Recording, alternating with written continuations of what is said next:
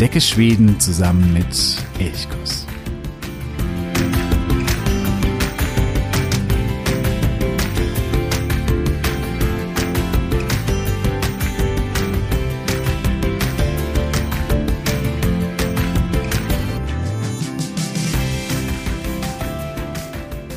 Hey, Sanok Gomorron zu einer weiteren Folge von Elchkurs, dem Podcast für Schweden. Mein Name ist Jo und ich begrüße dich heute aus Essen. Hier bin ich nämlich auf der Messe, der Messe Reise und Camping, die jedes Jahr hier in Essen stattfindet. Eine der größten Reisemessen überhaupt, vor allem hier in Deutschland. Ja, diese Reise und Camping, die erstreckt sich über viele Messehallen. Es gibt verschiedene Destinationen, die sich hier vorstellen. Es gibt einen großen Fahrradteil, auch hier merkt man, die Fahrradbranche boomt weiterhin. Es gibt vier Hallen, vier Messehallen, die sich nur mit dem Bereich ja, Fahrzeuge, Campingfahrzeuge, Caravaning, Zelte, vor allen Dingen sind hier Wohnwagenzelte zu nennen. Ja, vier Messehallen, die sich nur damit beschäftigen und die nur damit bestückt sind. Und daran sieht man auch, gerade das Caravaning, Campingurlaub, vor allen Dingen eben auch mit Wohnmobil, Wohnwagen oder eben den Bussen, den Vans, die umgebaut werden zu kleinen Mini-Wohnmobilen, das boomt unfassbar. Es sind sehr, sehr viele Menschen da, viele, viele Aussteller. Das war schon vor zwei Wochen in Nürnberg so, da war ich auf der Freizeitmesse. Auch hier ein sehr großer Bereich, der eben nur für den Bereich Caravaning da war. Ja, ein großer, boomender Bereich.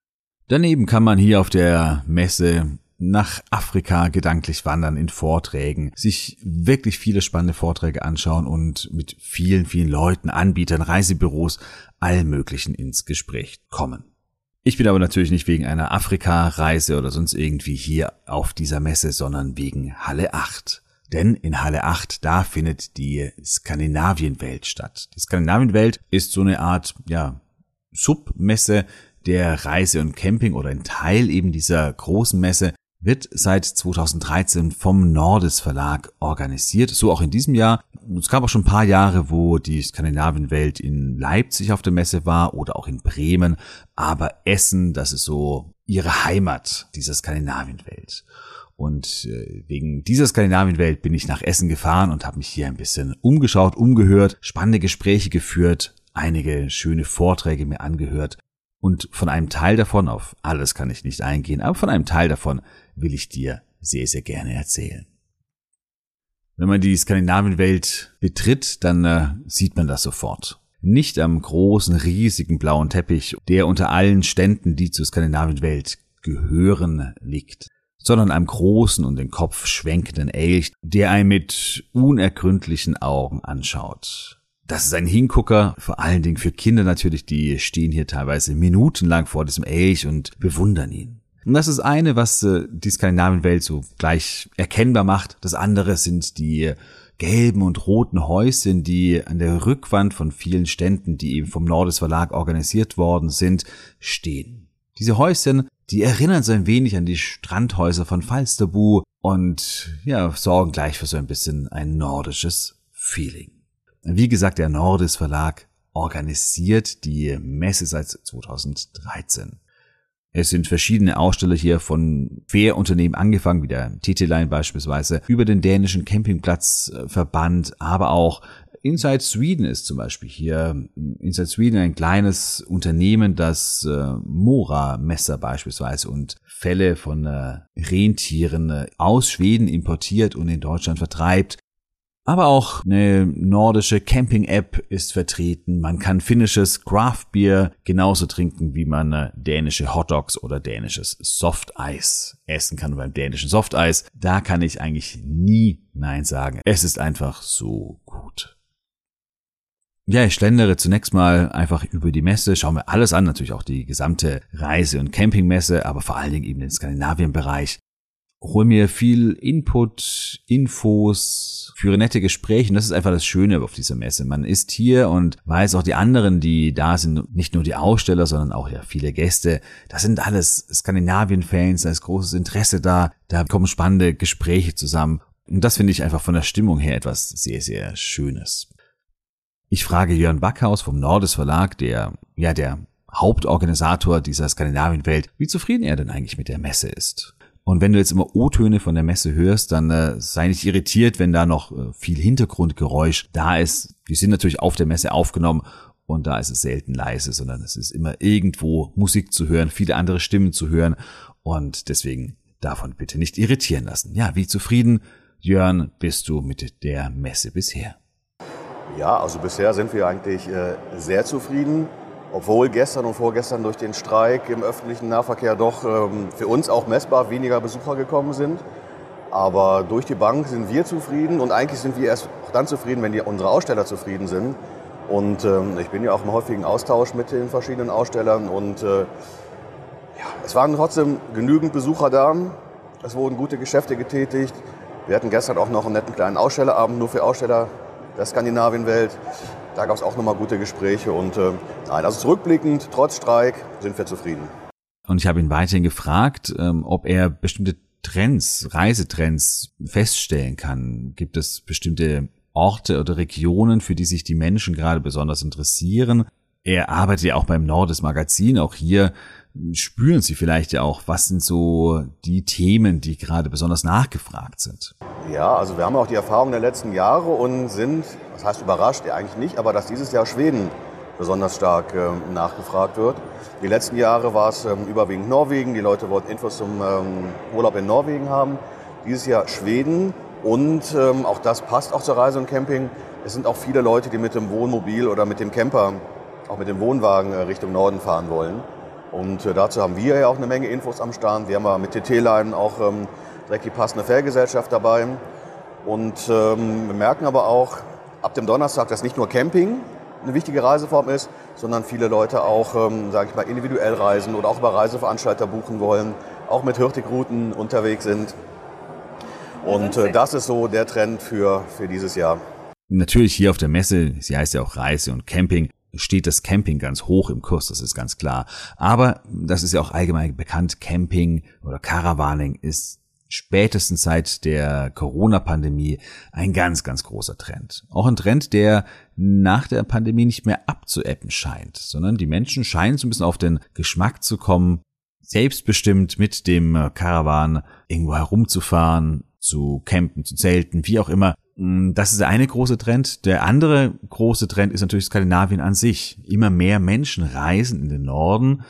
Mittlerweile sind es fünf Prozent der Deutschen, die ihren Urlaub im Norden verbringen wollen. Das ist deutlich mehr als noch vor, vor beispielsweise zehn Jahren. Also ist der Norden, der Urlaub im Norden und der Urlaub mit dem äh, Wohnmobil oder mit dem Zelt, wie auch immer. Das sind zwei große Trends. Und da sind Jenny und Lukas natürlich perfekt aufgestellt.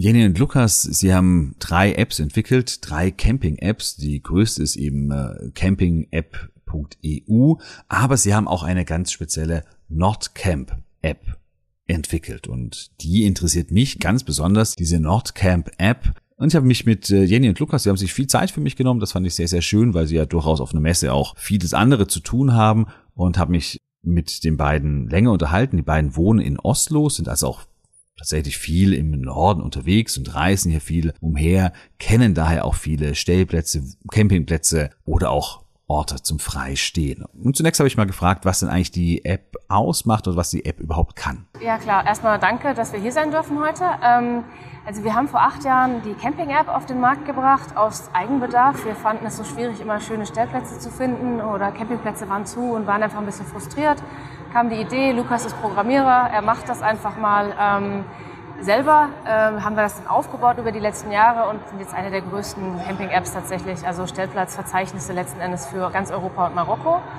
Und da wir schon mal dabei waren, haben wir dann gedacht, ach, wir lieben Skandinavien, ähm, leben ja seit sechs Jahren in Norwegen, sind aber auch selber viel in Schweden unterwegs, haben da zum Beispiel auch Familie. Ähm, haben wir gedacht, es wäre doch toll, wenn man noch einen Reiseführer mit integrieren könnte, weil wir irgendwie festgestellt haben, wir waren da schon so oft, aber wir sind auch schon so oft an schönen Orten vorbeigefahren, weil wir schlichtweg nicht wussten, dass da schöne Orte existierten. Also war die Idee, das eben zu kombinieren. Und die dritte App ist ähm, sehr unnorwegisch oder unschwedisch auch, ähm, weil es ist ein, ein Thermenführer für Deutschland mit zugehörigen Stellplätzen in der Nähe. Das Thema ist ja nicht so riesig in Skandinavien. Klar, es gibt Saunen und, und Kaltbäder und sowas, aber so diese Kultur mit Therme, Wohnmobil und so ist da nicht so ausgeprägt. Deshalb nur Deutschland für die. Ja, im Grunde genommen äh, war die Idee, dass man sieht es ja hier auf der Messe auch immer noch sehr viel. Es gibt sehr viele gedruckte Verzeichnisse, Prospekte von Kata also und jede Campingkette druckt einen Katalog und die Idee war, das alles zu vereinen, ohne Papier und dass man einfach auf eine einfache Art und Weise, ohne zu wissen, wo man sich wirklich befindet, ähm, Plätze und Sehenswürdigkeiten, Dinge, die man tun kann, einfach finden kann. Das heißt, man macht die App auf und an der Position, an der man ist, sieht man dann direkt, ähm, ja, wo man übernachten kann, was man machen kann. Äh, und natürlich kann man auch planen. Also wenn man durch Skandinavien reist, grundsätzlich ist es ja oft so, man reist ja nicht nach Skandinavien wie an die Adria, drei Wochen auf einen Campingplatz, sondern man fährt viel durch die Gegend. Man reist ja auch oft durch drei Länder, auch wenn man eigentlich eins besuchen will. Und da kann man sich halt ähm, ein bisschen Inspiration holen, wo man hinfahren kann, aber auch tatsächlich einfach planen, äh, wo man übernachten könnte und welche Dinge man auf dem Weg oder im Zielgebiet dann, wenn es denn eins gibt, äh, machen könnte. Und das alles halt auf einem Tablet oder auf, auf, dem, auf dem Handy so bequem wie möglich. Ja, und wir haben auch noch das Reiselogbuch, wo man das eben auch noch dokumentieren kann, weil das sind ja oft schon Reisen, die eher besonders sind, wo man schöne Sachen erlebt und die man vielleicht für die Zukunft festhalten möchte, vielleicht wenn man da nochmal hin möchte oder wenn man es auch Freunden und Familien zeigen möchte, haben wir eben die Möglichkeit, dass man das so dokumentiert und dann über einen Link aktuell auch teilen kann. Das Spannende bei der Nordcamp App ist, dass jeder Nutzer auch selber eigene Stellplätze hinzufügen kann. Jetzt ist aber natürlich interessant, als Betreiber, als Entwickler und Betreiber einer App hat man ja auch eine gewisse Verantwortung. Verantwortung, dass die Plätze, die aufgenommen werden, auch irgendwie auch passend sind auch legal sind. Auch das ist eigentlich etwas Wichtiges. Man will ja nicht irgendwelche illegalen Plätze anpreisen, die vielleicht Privatgrund sind und so Nutzer der App, ohne dass sie das wissen, etwas Illegales machen lassen. Und da ist die Frage, wie machen Sie das? Wie gehen Sie da vor? Wie kuratieren Sie die Plätze, die Sie auswählen? Ja, also wir prüfen jeden Platz, der eingetragen wird, grundsätzlich. Also die erscheinen auch nicht in der App, bevor wir ihn angeschaut haben. Das hat ganz einfache Gründe. Erstens ähm, haben äh, viele Leute nicht die Zeit und machen sich nicht viel Mühe, sondern sagen, hier ist ein Platz und senden ihn ab. Dann vervollständigen wir den, wir gucken die Preise nach, wir gucken, ähm, also wenn es jetzt ein Campingplatz ist, die Ausstattung und so weiter, die ganzen wichtigen Dinge. Äh, und natürlich auch senden viele Leute ein Plätze, die, wo sie einfach mal übernachtet haben. Und da schauen wir uns an, wie verträglich das für Natur und Mensch ist und filtern das schon relativ streng, würde ich sagen. Ähm, was nicht heißt, dass wir nur offizielle Plätze haben, ganz und gar nicht. Wir haben sehr viele Freistehplätze äh, in der App, aber wir gucken schon, wenn es jetzt eine Infrastruktur in der Nähe gibt und wir wissen, dass sie vielleicht nicht permanent überlastet ist, weil das gibt es natürlich auch, dann äh, würden wir schon genau hingucken, ob das okay ist. Es gibt in, Skandinavien ist es halt oft so, dass Leute ohne es zu wissen auf Privatgrund übernachten. Das muss nicht immer vor der Tür von jemandem sein, aber vielleicht um die Ecke man sieht es nicht, weil es gibt keine Zäune und in Norwegen zum Beispiel muss man die Wege zum Wasser immer frei halten. Die sehen aus wie öffentliche Wege, sind sie aber nicht. Und das gucken wir schon genau an und würden dann einen Platz, der auf Privatgrund ist, natürlich nicht eintragen. Ja, ich glaube, ein ganz akutes Beispiel sind die Badestellen in Schweden, gerade in Südschweden, die ja lange Zeit sehr beliebt waren, auch bei Campern.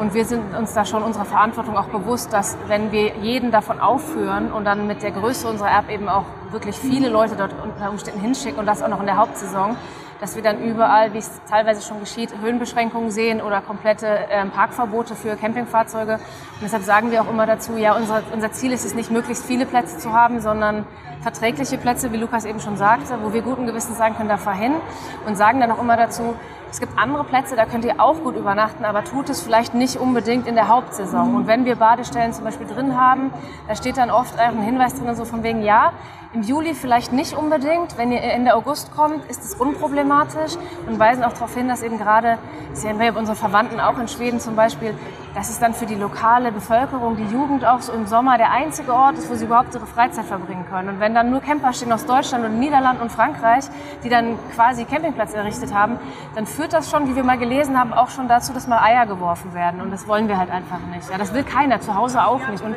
das, ist, das wollen ja auch die, die Camper selber nicht, nur man denkt dann nicht so drüber nach, weil man so viel hört von, man darf ja alles in Skandinavien und so. Das ist halt schwierig. Ich finde wirklich besonders schön und sehr, sehr lobenswert, dass Jenny und Lukas hier sehr viel Verantwortung übernehmen, dass sie sagen, sie wollen nicht, dass die Menschen bewusst oder unbewusst illegal campen und dass sie deswegen auch bestimmte Plätze eben nicht mit aufnehmen, die irgendwo am See liegen, wo aber gar kein Platz ist, wo man eigentlich gar nicht stehen darf, zumindest nicht mit einem motorisierten Wohnmobil. Und das ist ja oft das große Missverständnis beim Jedermannsrecht. Viele glauben, dass Jedermannsrecht bedeutet, man könne sich für eine Nacht oder zwei Nächte einfach überall hinstellen. Und das ist überhaupt nicht wahr, denn das Jedermannsrecht gilt ausdrücklich nicht für motorisierte Fahrzeuge.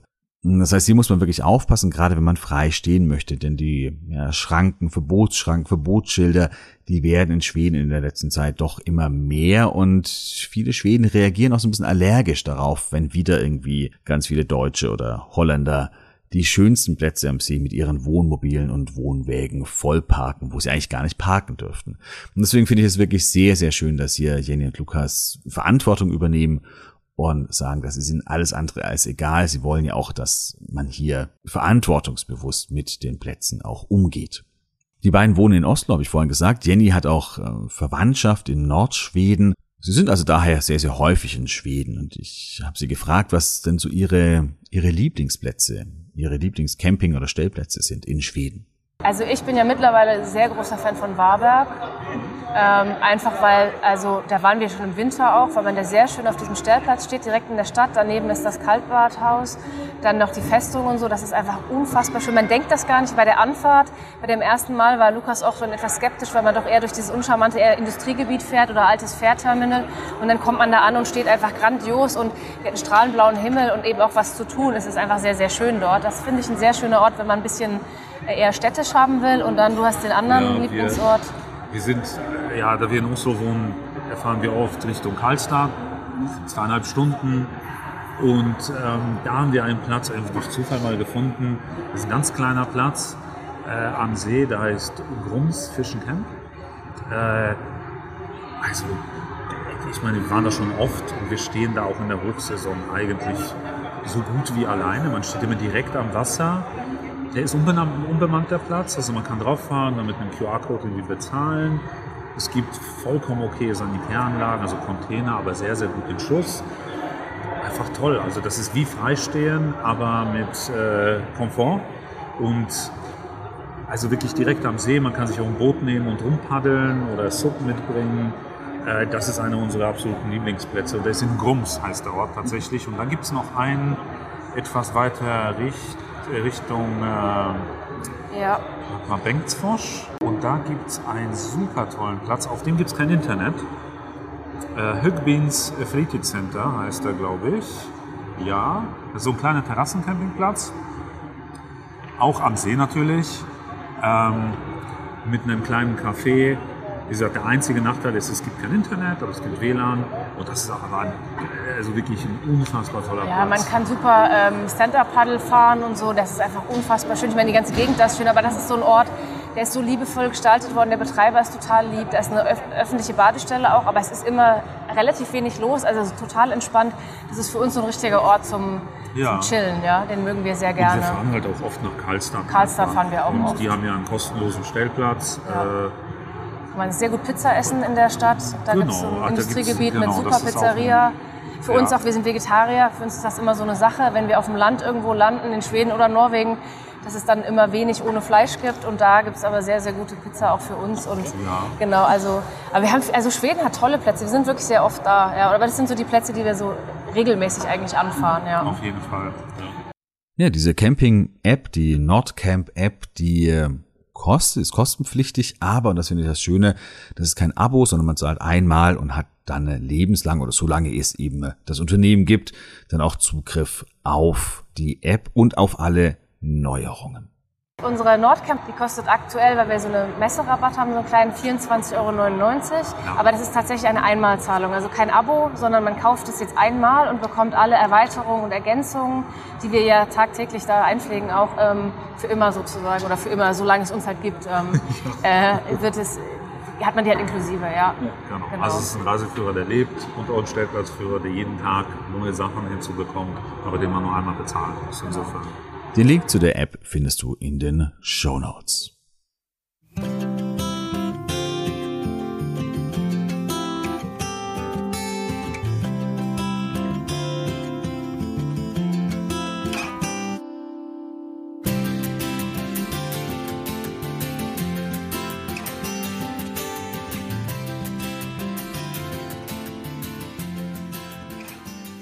Ja, wenn ich mich so ein bisschen umschaue auf der Skandinavienwelt, dann fällt auf, dass einzelne Destinationen vielleicht ein bisschen fehlen. Es gibt äh, schöne, spannende Stände, aber es gibt wenige Orte, die sie selber präsentieren, über die man sich informieren kann, wo man vielleicht auch Ideen bekommen könnte, okay, da will ich mal im nächsten Urlaub in Skandinavien hin. Und das sagt auch Organisator Jörn Backhaus von Nordis.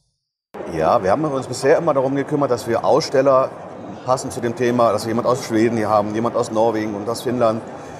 Das ist immer schwierig, auch gerade aus den Destinationen Aussteller zu kriegen. Deswegen wollen wir im nächsten Jahr unseren Standbau dafür nutzen, dass wir, ich sag mal, passend zu dem Thema, einen Schwedenstand organisieren. Das heißt, dass wir auch mit Destinationen sprechen, dass die gar kein Personal runterschicken müssen, sondern dass wir jemanden haben, der unseren Schwedenstand betreut. Das heißt, es gibt Informationen aus Schweden, für, die, für Leute, die nach Schweden reisen möchten. Und das planen wir für jedes Land. Dass wir in der Skandinavienwelt auf jeden Fall für Leute, die die verschiedenen Länder auch besuchen möchten, auch direkte Anlaufpunkte haben. Das haben wir so geplant und dann drumherum natürlich auch noch mehr passende Aussteller. Wie gesagt, wir hatten ja TT-Line, aber wir haben TT-Line jetzt als Aussteller da. Die passen thematisch auch rein. Es fehlt aber aus meiner Sicht immer noch ein Schwedenstand. Weil wenn Schweden auch touristisch hier vertreten ist, dann macht es für TT-Line noch mehr Sinn, in einer Skandinavienwelt ähm, mit dabei zu sein. Weil das sagen alle Besucher, äh, nicht alle Besucher, alle Aussteller, die Wissbegierde der Besucher, die hier hinkommen, die kommen ja stellenweise auch wirklich zielgerichtet in die Skandinavienwelt, weil sie es halt über unsere Kanäle vorher mitgekriegt haben. Die Skandinavienwelt wird ja auch in NRW stark beworben, sei es ähm, Radiospots. Die Leute kommen gezielt zur Messe und wollen sich über die Destinationen informieren. Und dem wollen wir halt noch mehr gerecht werden, indem wir wirklich auch aus den Destinationen viel mehr Infos auch hier auf der Messe haben im nächsten Jahr. Am Samstagvormittag höre ich mir dann noch den Vortrag von Dietrich und Sigrid Bender an. Sie waren auf dem Wildmarkswägen unterwegs und berichten auf der Messe davon. Und wir hören mal hier in den Vortrag hinein. Wir nehmen Sie jetzt mit auf einen Roadtrip, zeigen Ihnen die Highlights dieses Weges. Es ist eine asphaltierte Straße, ausgeschildert. 370 Kilometer, wenn man sie von Strömsund bis Wilhelmina rechnet, 500, wenn man das Verbindungsstück auf der E45 noch dazu zählt. Und jetzt beginnt das für mich schönste Stück des Wildmarkswegens. Das ist der Teil, in dem ein Wasserfall an den anderen kommt. Wir haben hier den Glimmforschen, der ist schon sehr eindrucksvoll. In der Regel sind diese Fälle an der Straße ausgeschildert, manchmal aber nur mit winzigen Schildern. Daneben ein ebenso winziger Parkplatz. Wenn Sie dann runterlaufen, so 200, 300 Meter, kommen Sie an die Fälle. An den Fällen entlang gehen Fußwege, angelegt von den Anglern. Man kann hier im Fall entlang spazieren. Wenn Sie eine Fiskegurt haben, können Sie auch dort angeln. Der Haarforschen ist mehr eine Stromschnelle. Wenn man das so strömen sieht, da bekommt man so dieses Wildmarks-Feeling. Ja. Da hat man wirklich das Gefühl, man ist jetzt in der Wildnis. Jetzt kommt das Herzstück des Wildmarksweges, der Weg hoch ins Karlfjell an der norwegischen Grenze. Der Weg zieht sich an der Grenze entlang. Wir fahren ihn bis Dora Blauschön. Wir verlassen jetzt die Waldgebiete die Bäume bleiben zurück. Das Kahlfjell mit der Fjellheide kommt. Und hier oben sind wir auf dem Stekejock-Plateau. Dieses Stekejock-Plateau weist etliche Parkplätze auf. Sie sehen, die sind groß zum Teil. Hier können Sie auch übernachten, wenn Sie sich an die üblichen Spielregeln halten. Kein Camping, übernachten. Diese kleine Pyramide hier äh, hat Informationen darüber, dass hier ursprünglich eine Erzgrube war. Und diese Erzgrube ist eigentlich auch der Grund für den ganzen Wildparkswägen hier oben. Man hat ihn nicht aus touristischen Gründen gebaut, sondern um das Erz abzutransportieren nach Schweden oder rüber nach Norwegen. Heute sind wir als Touristen dankbar für diese Erztransporte. Nach dem Vortrag habe ich Sie noch kurz gefragt, was in Ihr, Ihr ganz großes Highlight auf dem Wildmarkswägen war.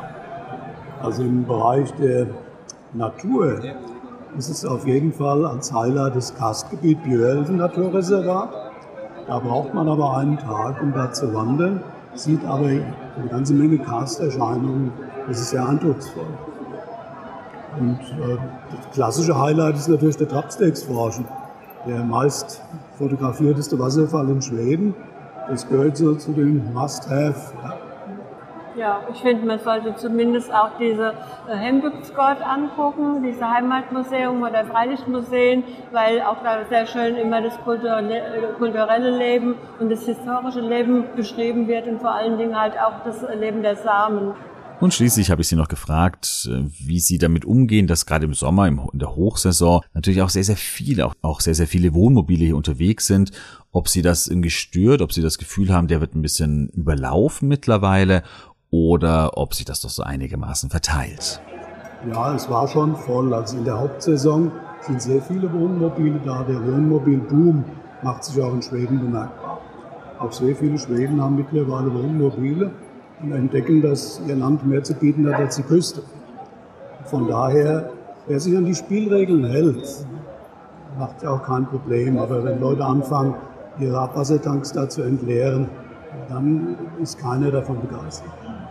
Ja, und so verlasse ich dann äh, irgendwann mal wieder die Skandinavienwelt in Essen, die Teil der Reise- und Campingmesse ist.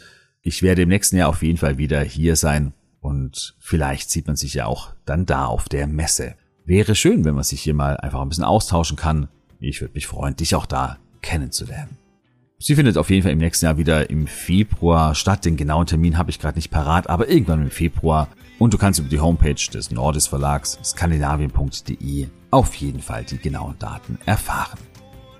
Ja, ich setze mich wieder in den Zug, fahre nach Hause, wünsche dir eine wunderschöne Woche, einen schönen Sonntag noch auf jeden Fall und dann eine wunderschöne Woche. هر سپران بیهش.